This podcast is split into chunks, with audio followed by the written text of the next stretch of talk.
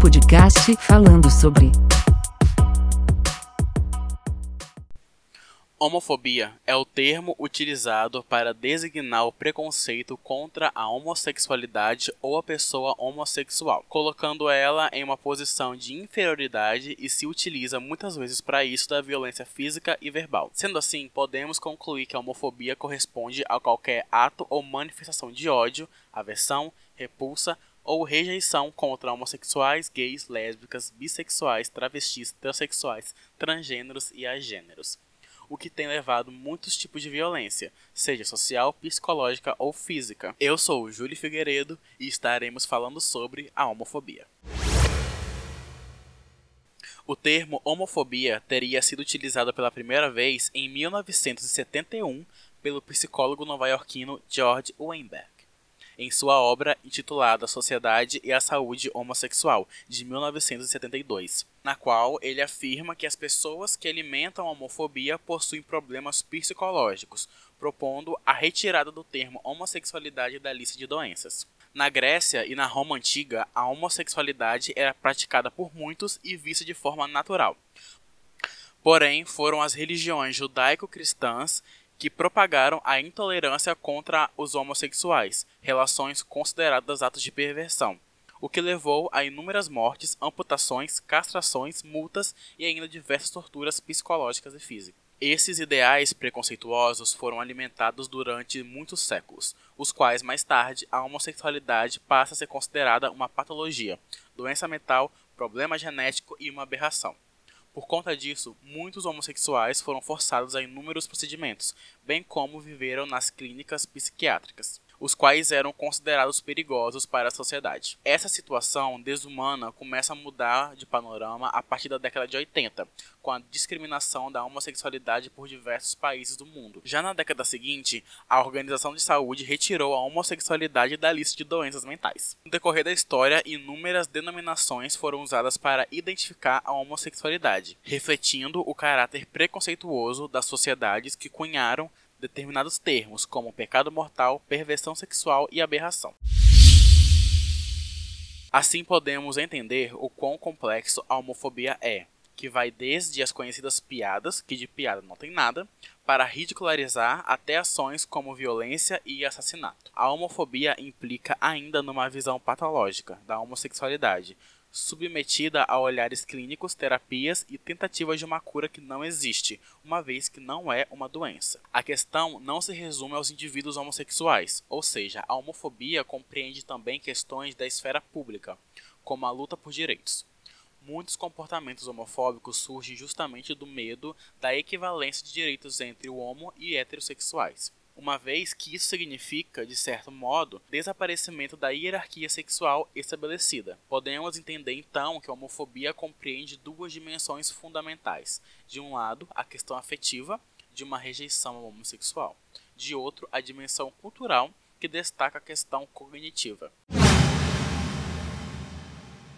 Homens e mulheres homossexuais estão cansados de ouvirem piadinhas que sempre vêm com um tom de pedido de desculpas, ou mesmo sem maldade aparente. O plenário do Supremo Tribunal Federal decidiu em uma sessão realizada no dia 13 de junho de 2019 pela criminalização da homofobia, deixando a comunidade LGBTQIA+ um pouco mais amparada e segura. Apesar do passo gigante, algumas frases inocentes ainda precisam ser reconhecidas como homofóbicas e descartadas dos elogios. Em julho de 2019, a revista Marie Claire publicou uma matéria que foi listada algumas frases homofóbicas que ofendem e devem ser abolidas. Eu vou ler elas aqui e comentar com vocês algumas. A primeira é: a criminalização da homofobia é muito mimimi. Essa afirmação, obviamente, vem de uma pessoa heterossexual que tem um padrão de vida, de família, com certeza dita como certa, que não conhece a fragilidade da segurança pela qual um LGBT passa diariamente. É, pensando dessa forma, ela está concordando que eu, por exemplo, sendo gay, posso sofrer violência sem que o agressor seja punido, ou mesmo que eu não tenha um respaldo da lei para lutar pelos meus direitos como cidadão.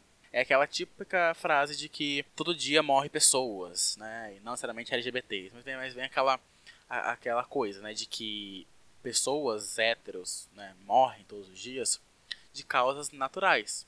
Também existem LGBTs que morrem de causas naturais todos os dias. Porém, quando o LGBT morre, em sua maioria, é por ele ser apenas LGBT. Você sendo hétero, você não morre por você ser hétero. Mas você morre por ser gay, por ser lésbica, por ser transexual, travesti, principalmente travestis e etc. Então, a segunda frase. Não precisa beijar na rua e não precisa ficar comentando para todo mundo que você é gay.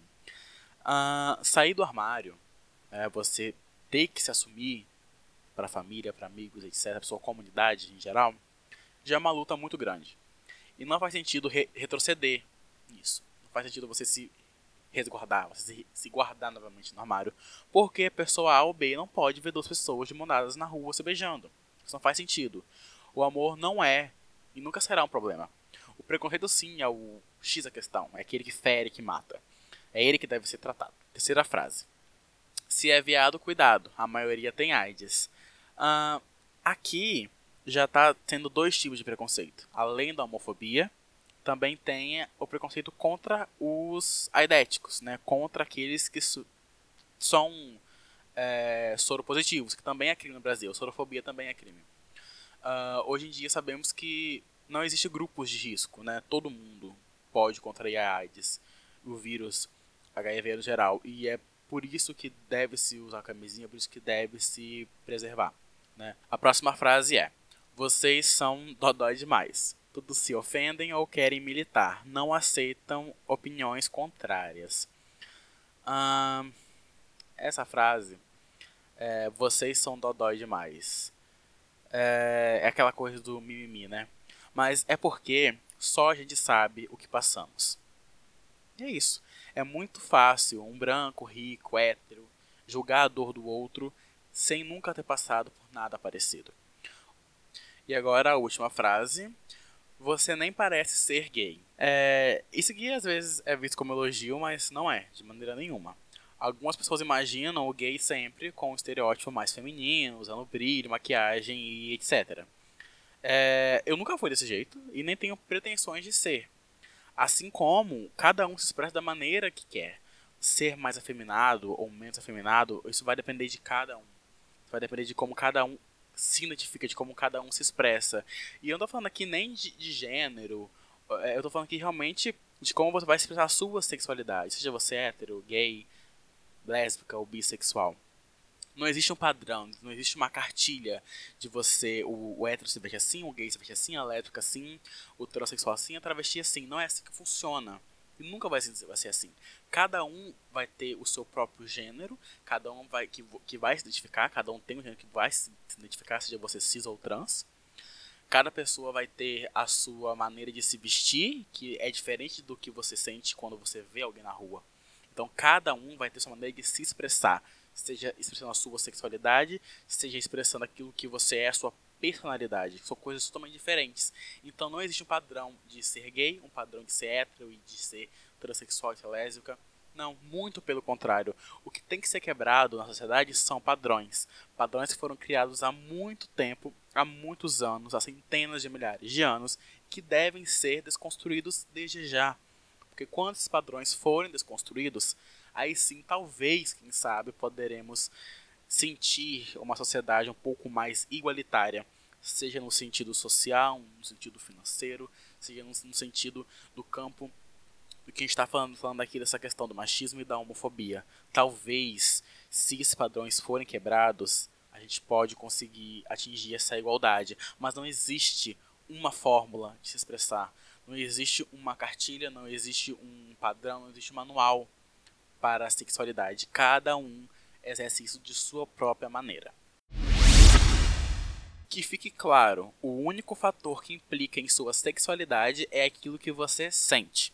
Fatores como meio social e influências externas não vão decidir por quem você se sentirá atraído.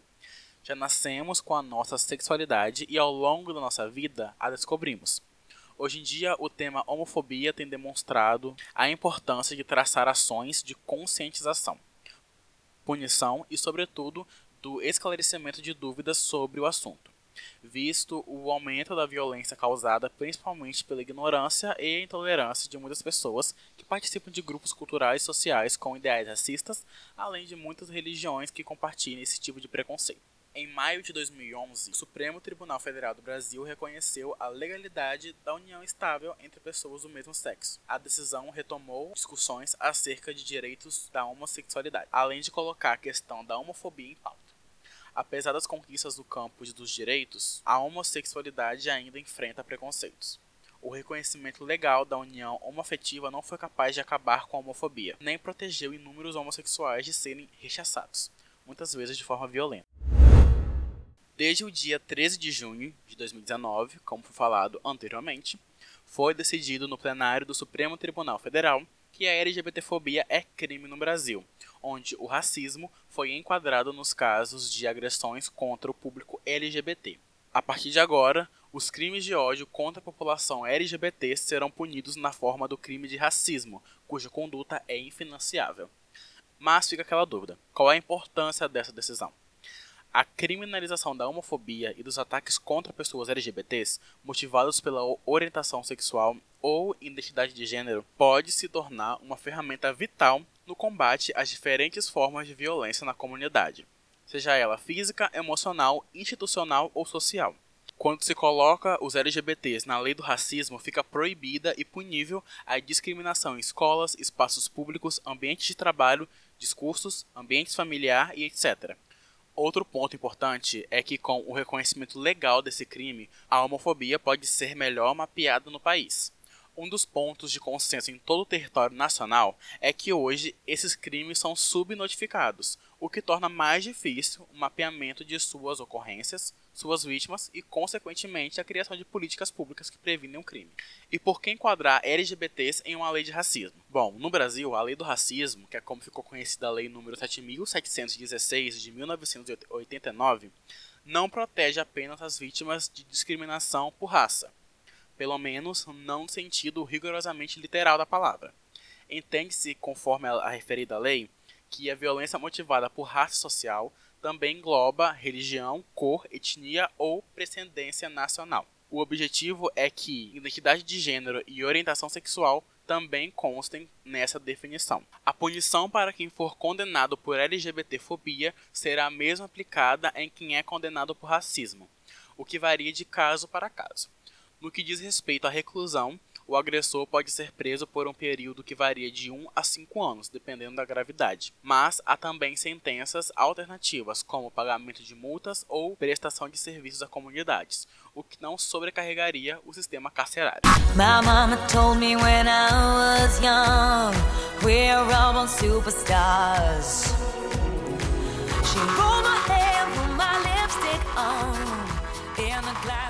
Chegando ao final de mais um episódio, a indicação de hoje são duas. Primeiramente, a série da FX Pose. Essa série é... ela gira em torno dos grupos de Vogue dos anos 80 e que mostra exatamente a vivência dos, grupos LGBTs nessa de, na década de 1980, além de que também é, traz um contraste sobre a AIDS e o HIV e como esse vírus influenciou demais é, a comunidade gay dos Estados Unidos e de todo mundo, né? Muitas pessoas morreram porque não, sab não sabia de início sobre o que se tratava aquilo e muitas pessoas morreram e a série traz realmente esse contraste da perca de muitos amigos que eles tiveram e pessoas de família etc. E é uma série muito interessante para qualquer pessoa assistir, seja ela homo ou heterossexual, porque essa vivência que nós não, não, não tivemos, não vivenciamos, mostra aquilo que somos hoje, mostra essa evolução. Então é de extrema importância. E a minha segunda indicação é o filme Stonewall, que mostra o início da luta pelos direitos dos gays, lésbicas, bissexuais, transexuais e travestis, LGBTs no geral, lá em 1970, na década de 70, nos Estados Unidos, em que toda a história que a gente já conhece da revolta de Stonewall é passada no filme. É muito interessante ver como tudo isso iniciou, o sofrimento da comunidade naquela época, que tinha que ser muito mais reclusos do que somos hoje.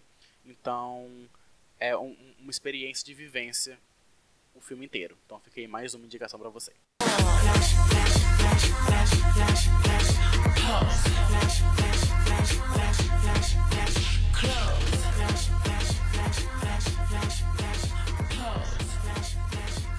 Chegando ao fim do terceiro episódio da primeira temporada do podcast falando sobre, né, eu quero agradecer a vocês por terem ouvido. Me sigam nas redes sociais para poder ficar por dentro de tudo. Eu sou arroba TheRealJulie5 em todas elas. Vocês podem me mandar dúvidas, sugestões, etc. no e-mail pod falando sobre arroba gmail.com e também no site bit.ly barra podcast falando sobre. Lá tem todos os aplicativos que estão disponível esse podcast. Também tem todas as minhas redes sociais, etc. E é isso e até o próximo episódio. Podcast falando sobre.